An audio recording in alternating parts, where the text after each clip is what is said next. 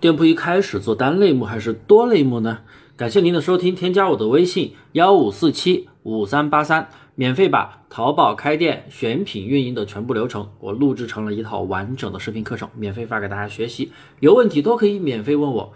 我的淘差价课程的操作理念就是一开始咱们就得做单类目，店铺做成杂货铺本身就不合理。我们都知道，在店铺的后台有一个主营类目的。占比显示，如果说你做成杂货铺没有影响，那系统为什么还要展示店铺的主营类目呢？那不是画蛇添足吗？有很多自己都不实操的一些培训的一些博主啊，天天发短视频，叫别人先从杂货铺做起，确定好哪些卖的好了，再去确定单类目。我觉得这完全就是误人子弟。首先，你必须要清楚，淘宝有个指标叫做主营类目占比。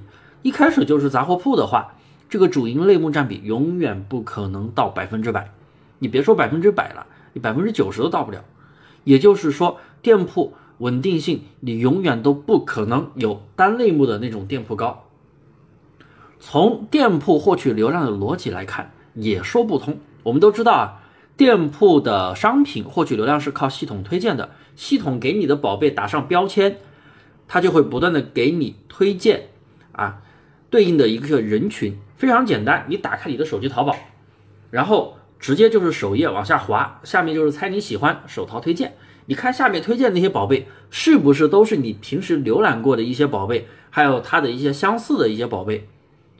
你如果平时买一件衣服，你每次买的都是两百块钱左右的衣服，它在下面绝对不会给你推荐两千块的衣服，两万块的衣服更不可能推荐。同时，那种几十块钱的衣服也不会给你推荐，因为你平时的消费水平就是大概是两三百左右。同样的，你平时只买便宜的几十块钱的衣服，他更加也不会给你推荐几百块钱甚至上千的衣服。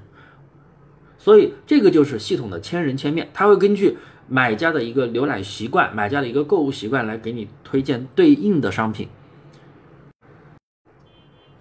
同样的，你的店铺如果是杂货铺，各个价位的宝贝都有，什么东西都有。你觉得系统应该给你的店铺打上什么样的标签呢？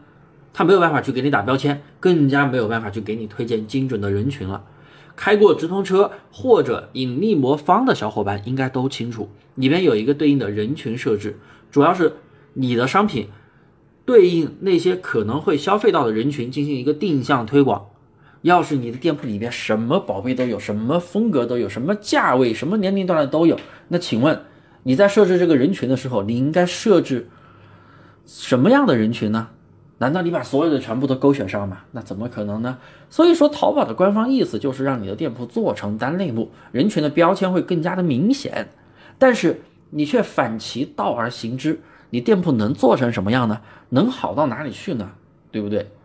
好了，感谢大家的收听，大家记得添加我的微信幺五四七五三八三，我免费把淘宝开店选品运营的全部视频课程发给你学习，有问题都可以免费问我。